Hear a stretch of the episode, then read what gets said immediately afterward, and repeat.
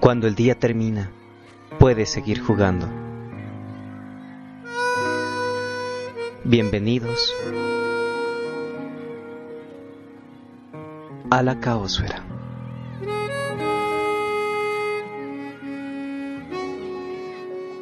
Se pone un gato en un búnker con pólvora inestable que tiene un 50% de probabilidad de estallar en el siguiente minuto y un 50% de probabilidad de no hacer nada.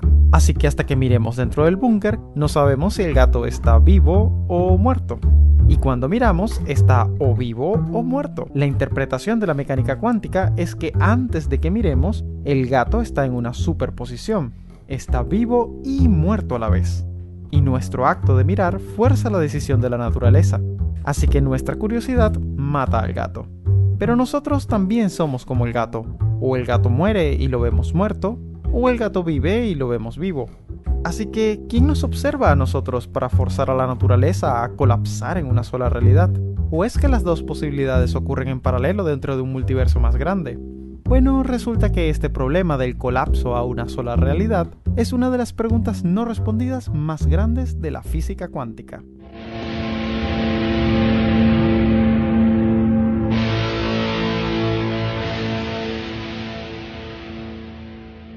Bienvenidos amigos una tarde más a la caosfera. Esta tarde les narraré un breve relato de Sacha Guitry, un autor, actor y director de teatro de cine francés que escribió muchas obras, por ejemplo El Diablo en la Botella, y un relato que recogemos aquí llamado Los Hongos, que viene de su novela La Memoria de las Trincheras, y que fue llevada al cine en el año 1935 con el título de El Romance de las Trincheras. La traducción ha sido hecha desde el francés por Gabriela Villasís Tobar para la colección de Literatura y Justicia del Consejo de la Judicatura de Ecuador.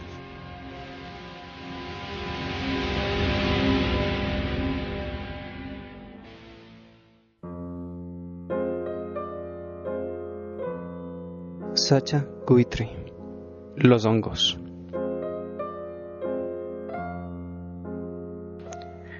Nací el 28 de abril de 1882 en Torty Sambert, lindo pueblito de Calvados, cuyo campanario se divisa a la mano izquierda yendo hacia Troan desde el Ibarot. Mis padres tenían una tienda de abarrotes que le dejaba una renta media de cinco mil francos al año. Nuestra familia era numerosa, de un primer matrimonio mi madre tenía dos hijos. Con mi padre tuvo un hijo y cuatro hijas. Mi padre tenía a su madre y mi madre tenía a su padre. Estaban separados, si me atrevo a decirlo. Y teníamos además un tío sordo mudo. Éramos doce a la mesa. De la noche a la mañana, un plato de hongos me dejó solo en el mundo. Solo porque yo había robado ocho centavos de la caja registradora para comprarme canicas, y mi padre, encolerizado, exclamó por haber robado, serás privado de los hongos.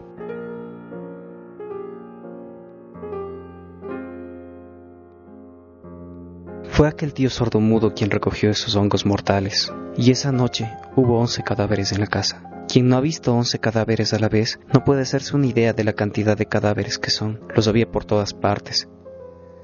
Hablaré de mi pesar. Mejor digamos la verdad.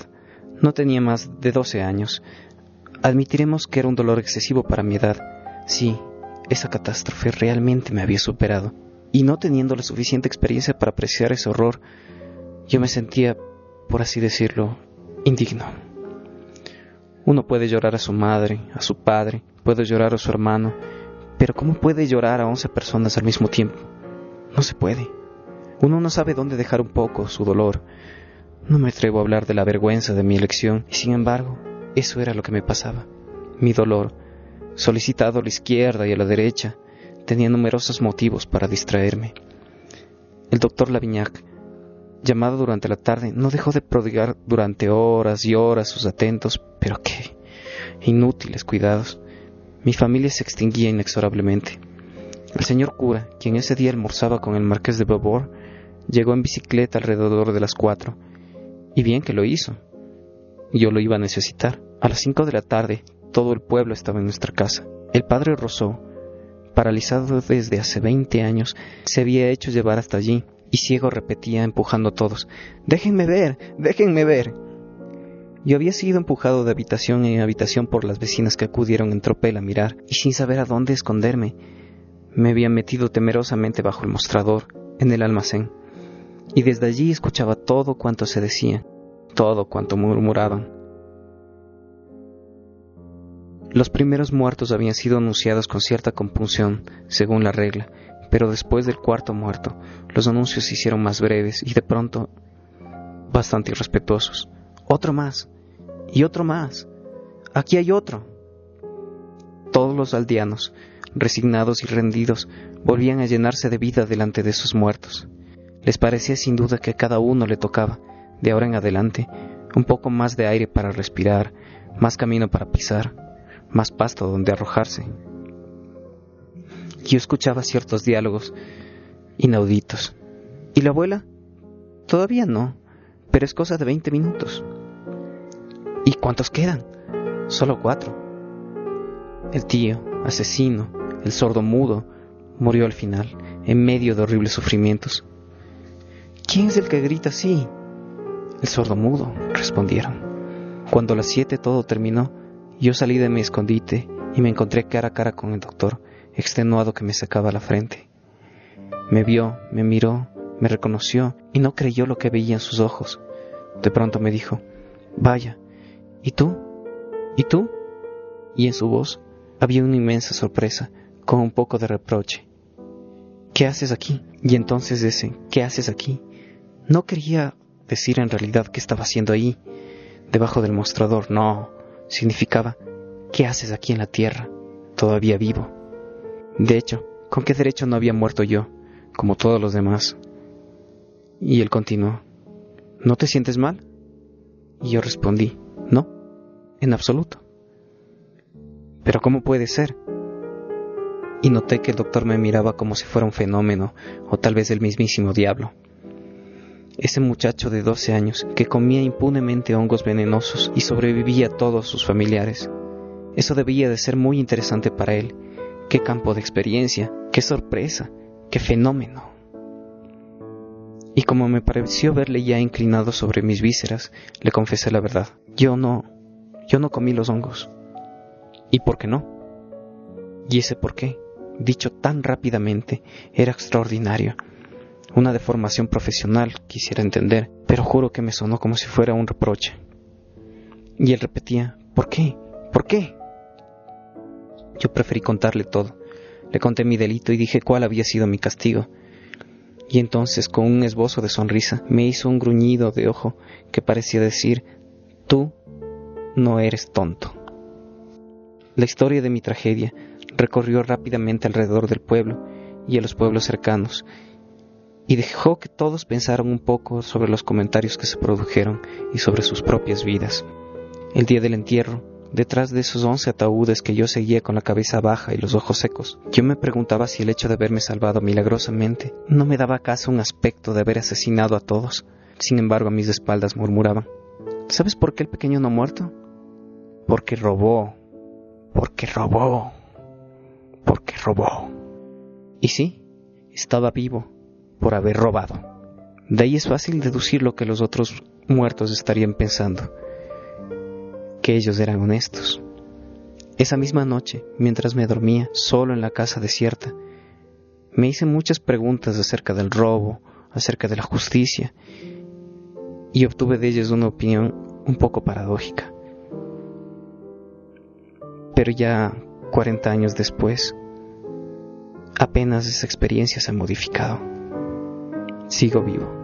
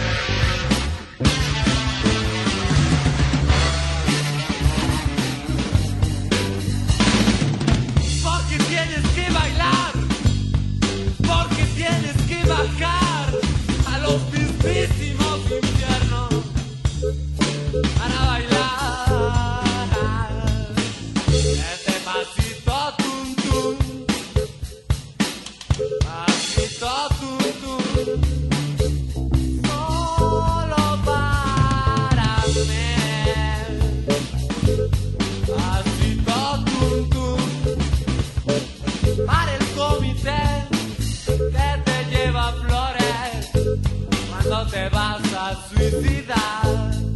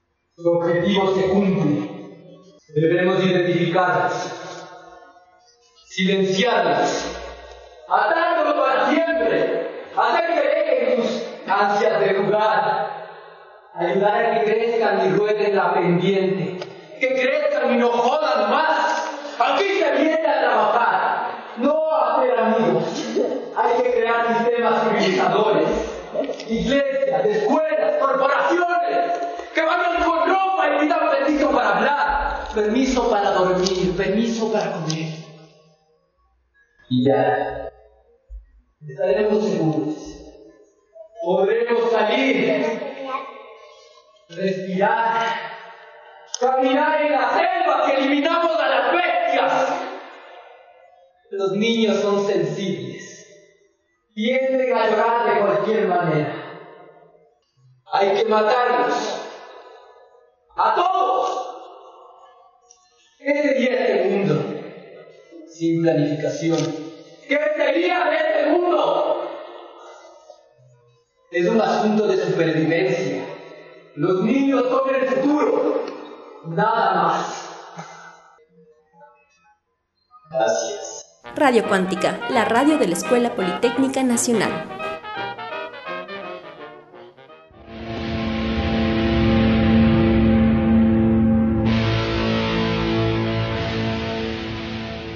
Gracias por continuar con la caosfera. Y fiel a la palabra de hablar un poco acerca de las drogas, hablaré de la droga más difundida y uno que han probado absolutamente todas las personas, a excepción de los mormones.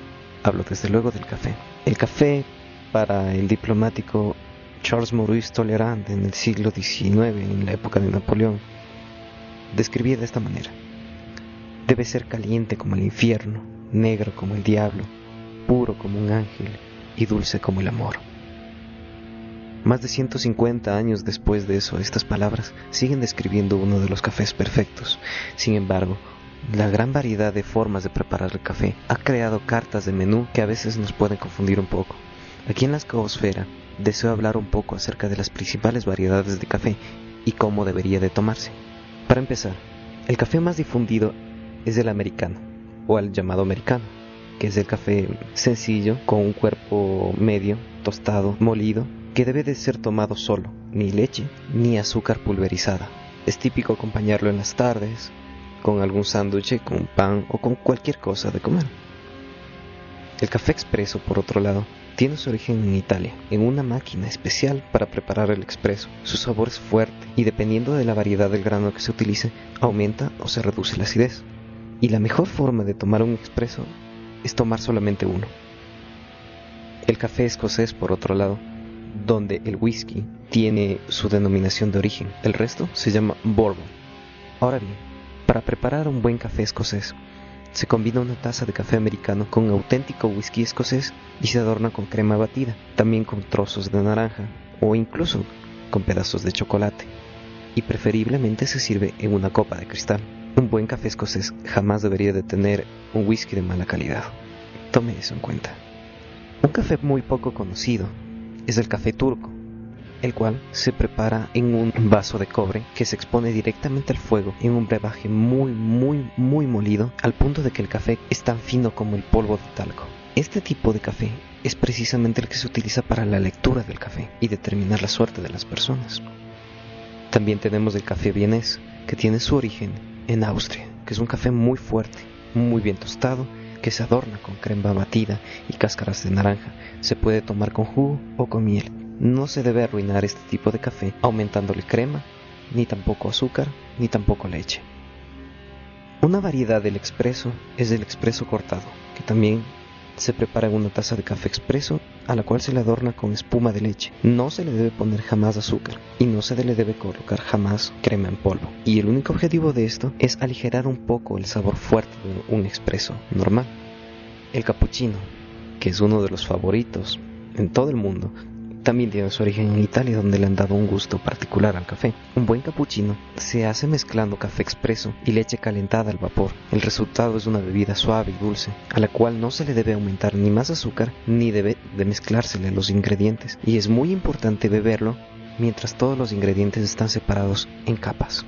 Como datos de la economía, les contaré que cada año se producen más de 6.300 millones de kilos de café en el mundo y son la base de la economía de países como Colombia y Etiopía. Los mayores productores del mundo son Brasil, Indonesia e incluso México. La repercusión social que ha tenido el café ha tocado figuras de todo el mundo. Desde Cézanne hasta Renoir, la han bebido y han hablado acerca de ella Arthur Rimbaud y Paul Verlaine, Diderot, Voltaire, Charles Dickens, Yeats, Sir Arthur Conan Doyle, Oscar Wilde, Sir Bernard Shaw, directores de cine como Jim Jarmusch y Pavel Kautsky, además de toda la generación Beat y muchos de los influidos escritores ecuatorianos de la generación de los tránsicos. Hablaron mucho sobre escenas de café, cafeterías y lugares donde se prestaban para las conversaciones casuales, lo cual es uno de los motivos más recurrentes en la literatura moderna. El café, debido a su contenido alto de cafeína, es considerado de cierta manera como una droga recreacional. Cuenta la leyenda que el café fue un regalo del mismo dios Alá a través de el arcángel Miguel a Mahoma, mientras él en un respiro espiritual se iba durmiendo poco a poco mientras se entregaba a la labor de escribir el Corán. El café al principio fue muy relacionado con los musulmanes, precisamente por esta leyenda que acabo de contar. Sin embargo, los beneficios, tanto económicos como físicos, de beber café fueron comprendidos rápidamente por la Iglesia Católica y por ende abrieron la puerta de él hacia Occidente. Clemente VIII, Papa de Roma, dijo al respecto del café después de probarlo. Esta bebida satánica es tan deliciosa que sería una pena que solo los infieles la utilizaran. Debemos engañar a Satán y bautizarla para convertirla en una bebida verdaderamente cristiana. Otro pequeño dato curioso. Existe una cantata al café, escrita por Johann Sebastian Bach y escrita en 1732.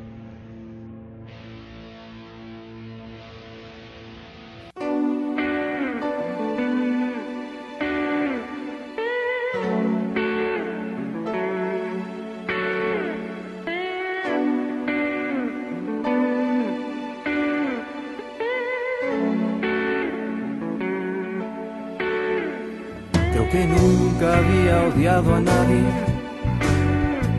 como a ti. Quizá podría evitarlo, pero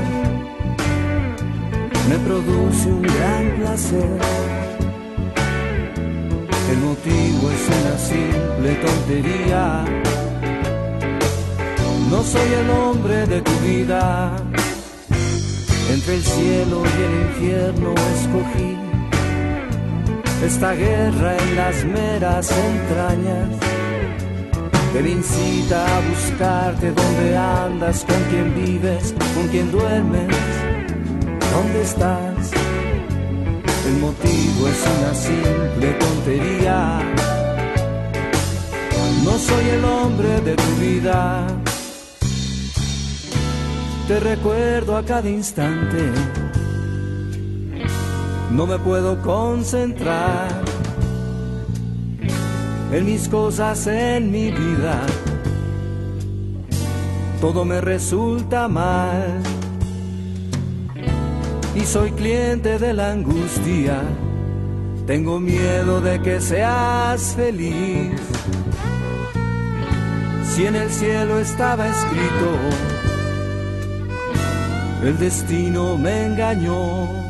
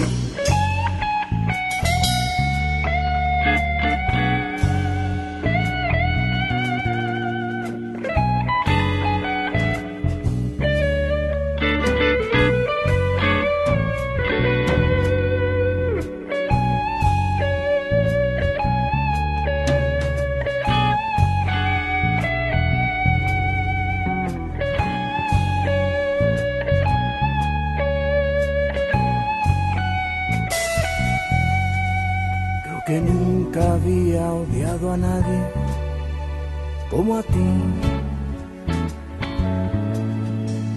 Quizá podré evitarlo, pero me produce un gran dolor. El motivo es una simple tontería. No soy el hombre de tu vida y me consume esta ira. No soy el hombre de tu vida. No soy el hombre de tu vida. No, no. No soy el hombre de tu vida.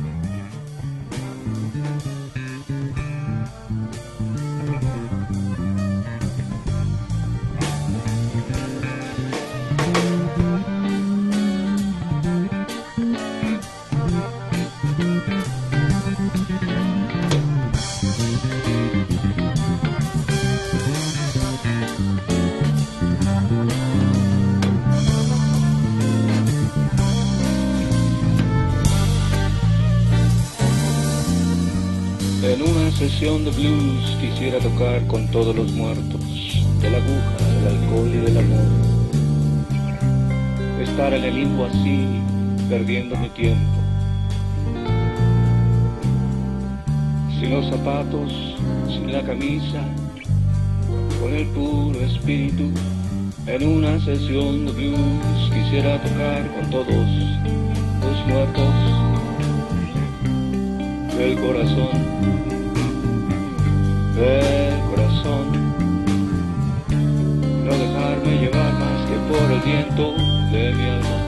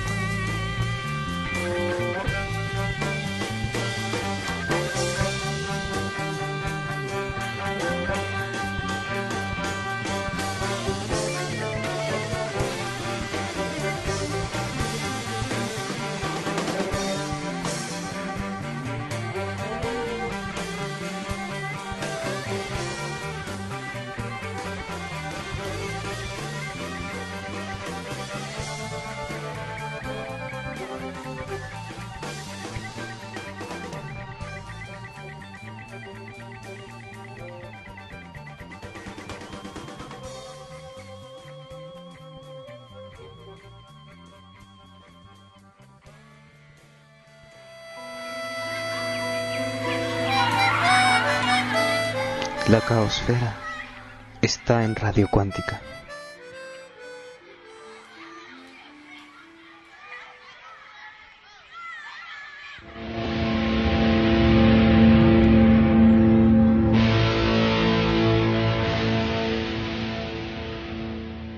Gracias por seguir en la caosfera. Quiero dar un pequeño homenaje a la cerveza, una de mis bebidas favoritas, y a la cual Charles Bukowski, escritor norteamericano del siglo XX, le dedica un hermoso poema que quiero compartir con ustedes. Cerveza, por Charles Bukowski. No sé cuántas botellas de cerveza consumí mientras esperaba que las cosas mejoraran. No sé cuánto vino, whisky y cerveza, principalmente cerveza, consumí después de haber roto con una mujer. Esperando que el teléfono sonara, esperando el sonido de los pasos, y el teléfono no suena, sino mucho más tarde, y los pasos no llegan, sino mucho más tarde. Cuando el estómago se me sale por la boca, ellas llegan frescas como flores en la primavera. ¿Qué carajo hiciste? Llevará tres días antes de que puedas cogerme. Una hembra dura más. Vive siete años y medio más que el macho y toma muy poca cerveza porque sabe que es mala para la silueta. Mientras nos volvemos locos, ellas están afuera bailando y riendo con muchachos divertidos. Bueno, hay cerveza. Bolsas y bolsas de botellas vacías de cerveza. Y cuando levantas una, esta se desfonda y las botellas caen rodando entrechocándose, derramando ceniza gris húmeda y cerveza vieja. O las bolsas caen a las cuatro de la mañana produciendo el único sonido en tu vida. Cerveza. Ríos y mares de cerveza. Cerveza. Cerveza. Cerveza. La radio pasa canciones de amor mientras el teléfono permanece en silencio y las paredes se ciernen y la cerveza es todo lo que hay.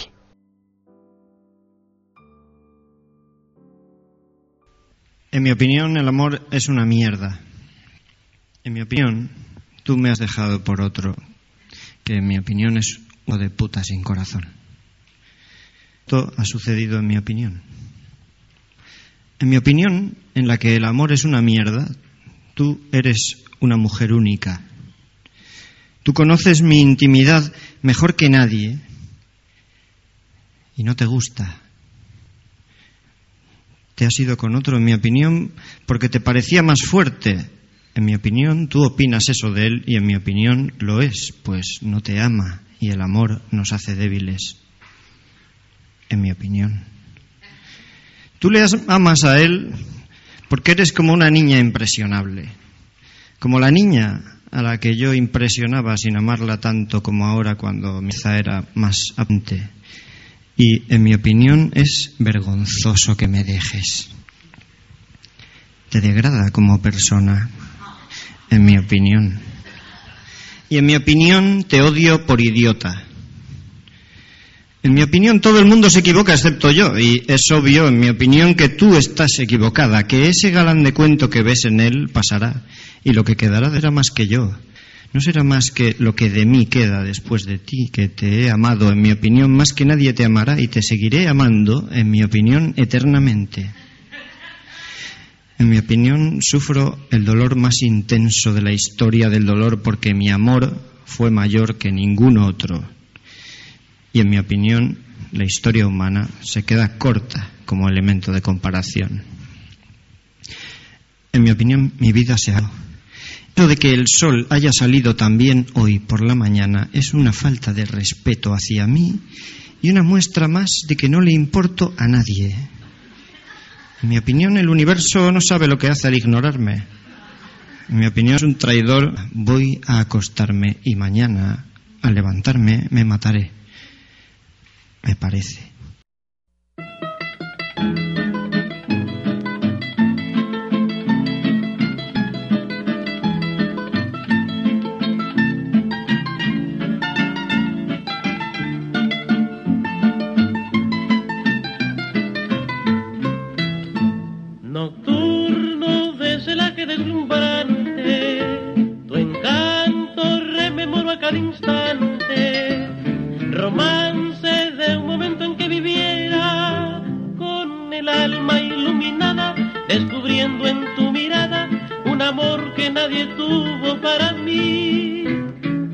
Hago el destino, dividió nuestro camino y angustiado para siempre te perdí.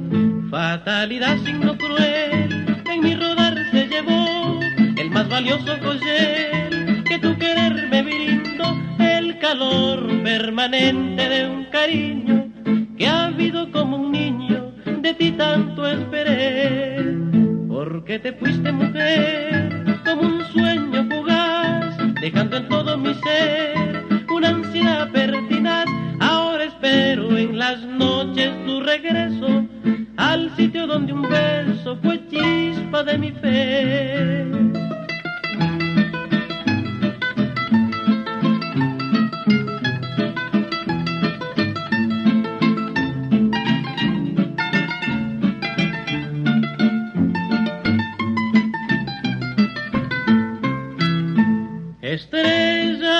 Fugitiva de mi anhelo, te llevas por desconocido cielo.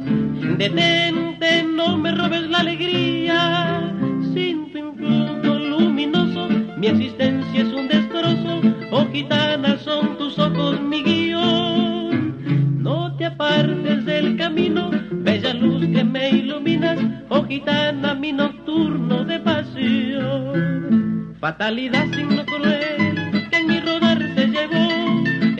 valioso joyel que tu querer me brindó, el calor permanente de un cariño que ha habido como un niño, de ti tanto esperé. Porque te fuiste mujer como un sueño fugaz, dejando en todo mi ser una ansiedad pertinaz.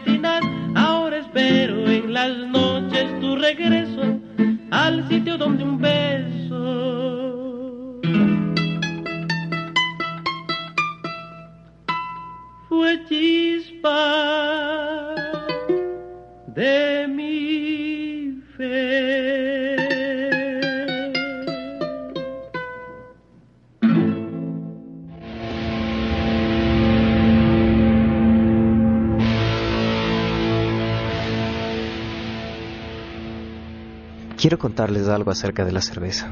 Es una de las bebidas más antiguas conocidas por la humanidad. Ya en la antigua Babilonia se conocía de recetas para preparar cerveza, puesto que no es complicado entender que el fermento de algún grano, de algún tubérculo o de algún vegetal con cierto procedimiento es capaz de generar alcohol. Y ese tipo de bebidas se encuentran tanto en la antigua África, donde se preparaba cerveza de mijo, como en América, donde el pulque es básicamente una cerveza hecha de maíz. Ya en China se conocía a finales del segundo milenio recetas para preparar cerveza en la dinastía Chang. Sin embargo, es el imperio romano el que va a retomar con mayor impulso la construcción de la cerveza preparada a base de cebada y la va a difundir a todo el imperio romano. En el año 133 y la conquista de las Galias por parte del emperador Juliano, el apóstata, se difundió la cerveza como una bebida grabada con impuestos, la cual estaba destinada para los pobres y los bárbaros, quienes la disfrutaban, ya que se consideraba mucho más civilizado para el ciudadano romano beber vino. La cerveza se puede fabricar tanto de trigo como de avena, se puede utilizar el centeno como el mijo, se puede utilizar el sésamo, la cebada o incluso el arroz. Nunca se utiliza un solo cereal, siempre se hace una mezcla, incluso en la actualidad es muy común utilizar la malta, que es nada más que la cebada germinada, a la cual se le añade lúpulo y arroz. Sin embargo, en recetas antiguas, en especial en las medievales, se puede notar que se incluyen elementos como amapolas, champiñones, plantas aromáticas, miel, azúcar e incluso hojas de laurel. El lúpulo es el elemento que le da a la cerveza actual ese sabor amargo y esa capacidad de conservación. Sin embargo, su utilización no arrancó sino hasta el siglo VIII o IX en los monasterios de la Edad Media, en la Alemania del año 822.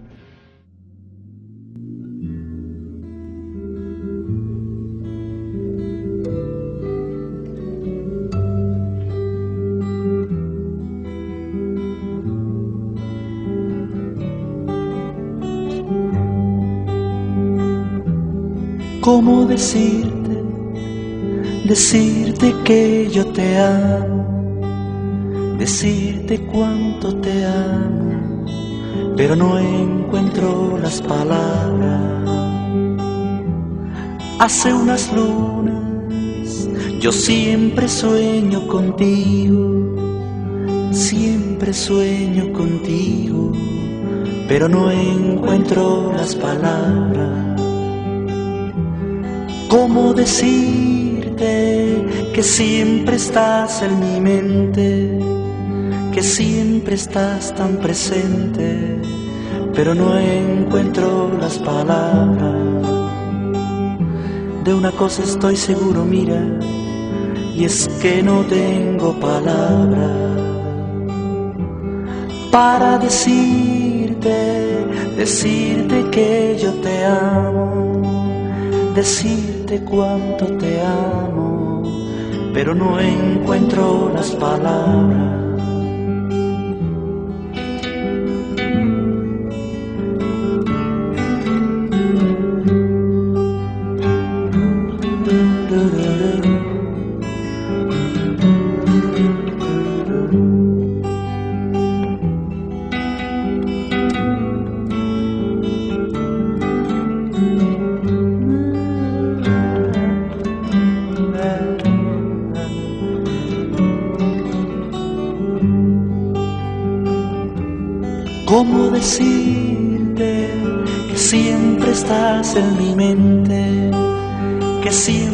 Estás tan presente, pero no encuentro las palabras? Y en mis caminos yo siempre camino contigo, siempre camino contigo, pero no encuentro las palabras.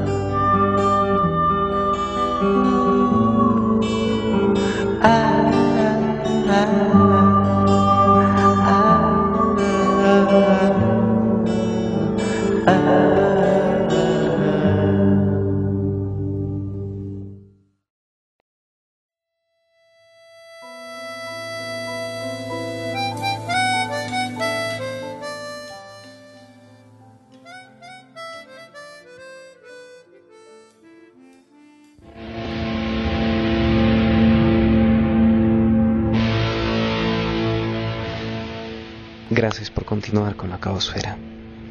Después de este breve lapso musical, donde hemos escuchado ya música de Sally Mileto y de Julio Jaramillo, también quiero hablarles de otra pequeña y deliciosa droga que muchos de nosotros hemos probado, el chocolate.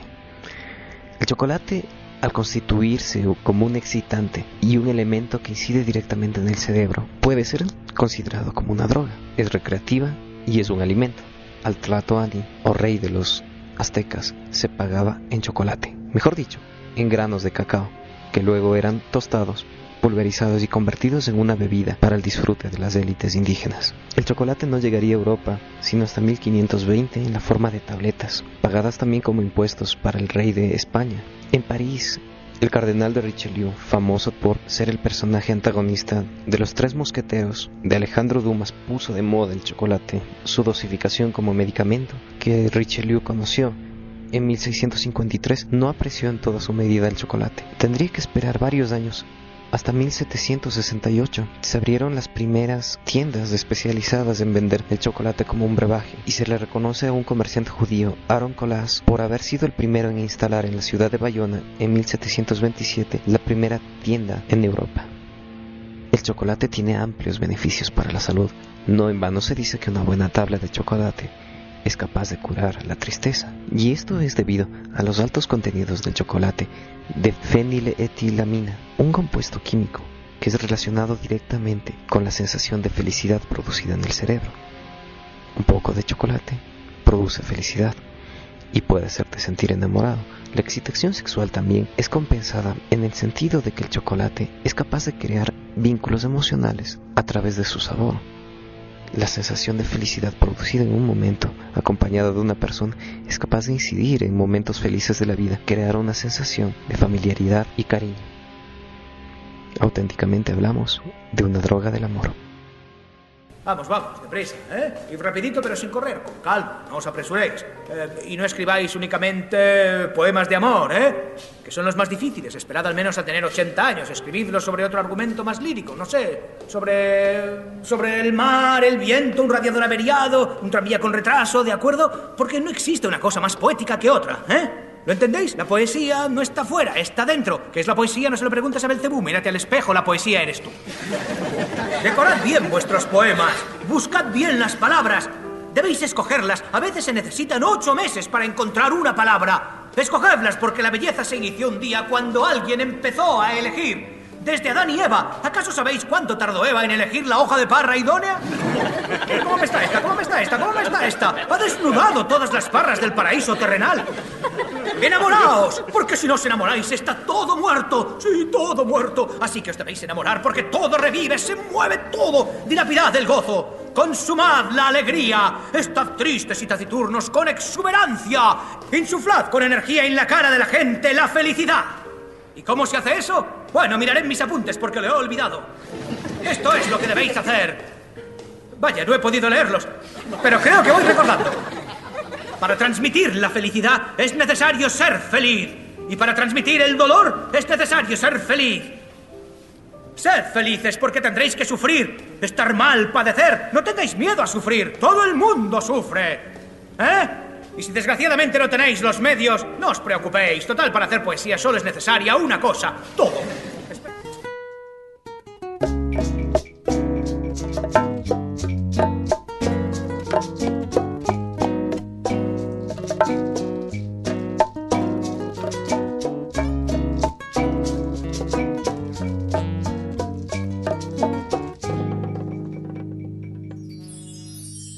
Ya no digas que me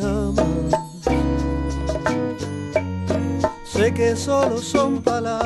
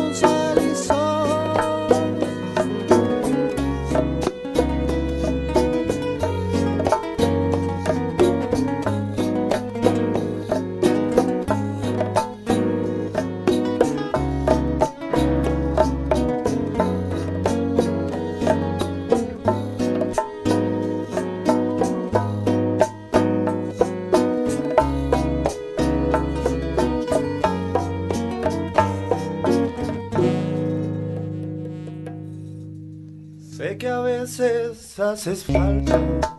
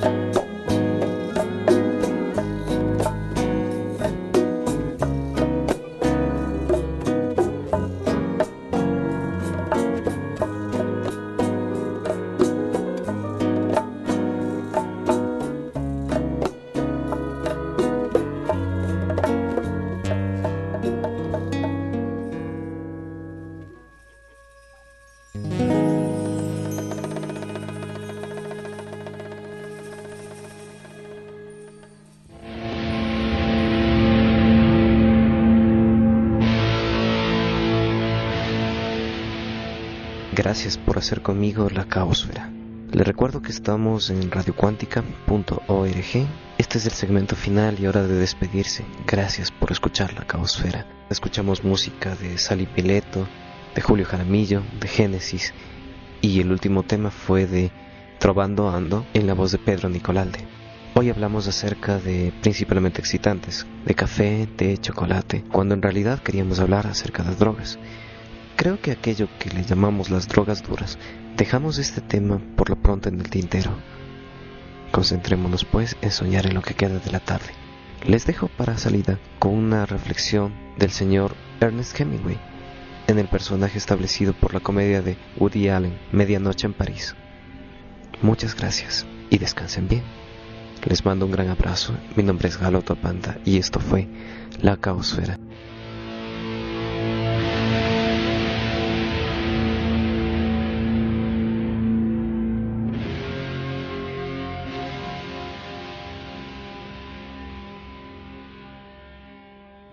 Misión era tomar la colina. Éramos cuatro, cinco contando a Vicente, pero había perdido una mano al estallar una granada y no podía luchar como lo hacía cuando le conocí. Y era joven y valiente, y la colina estaba encharcada de tanta lluvia, y el camino descendía, y había muchos soldados alemanes, y se trataba de apuntar al primer grupo y con puntería certera retrasarles.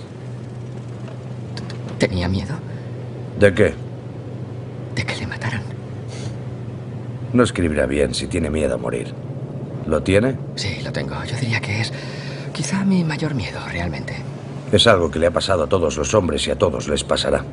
Lo sé, lo sé. ¿Ha hecho el amor con una auténtica gran mujer? La verdad es que mi novia es bastante sexy. Y cuando hace el amor con ella siente una pasión bonita y veraz y al menos en ese momento pierde el miedo a la muerte. No, no suele ocurrirme. Creo que el amor que es veraz y real crea una tregua con la muerte. La cobardía viene de no amar o no amar bien, que es lo mismo. Y cuando el hombre que es valiente y veraz mira cara a cara la muerte, como cazadores de rinocerontes que conozco, o Belmonte, que es valiente de verdad, como aman con suficiente pasión, apartan a la muerte de su mente, hasta que vuelve como hace con todos los hombres. Y es hora de volver a hacer el amor de verdad. Piénselo bien.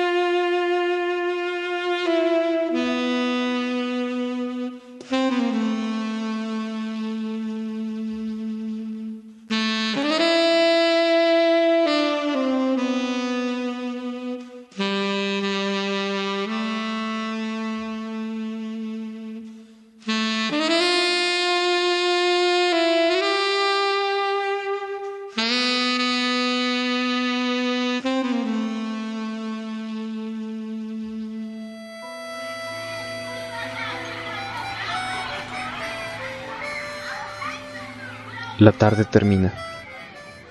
Y con la lluvia, con el viento, con la noche, se va también el sueño.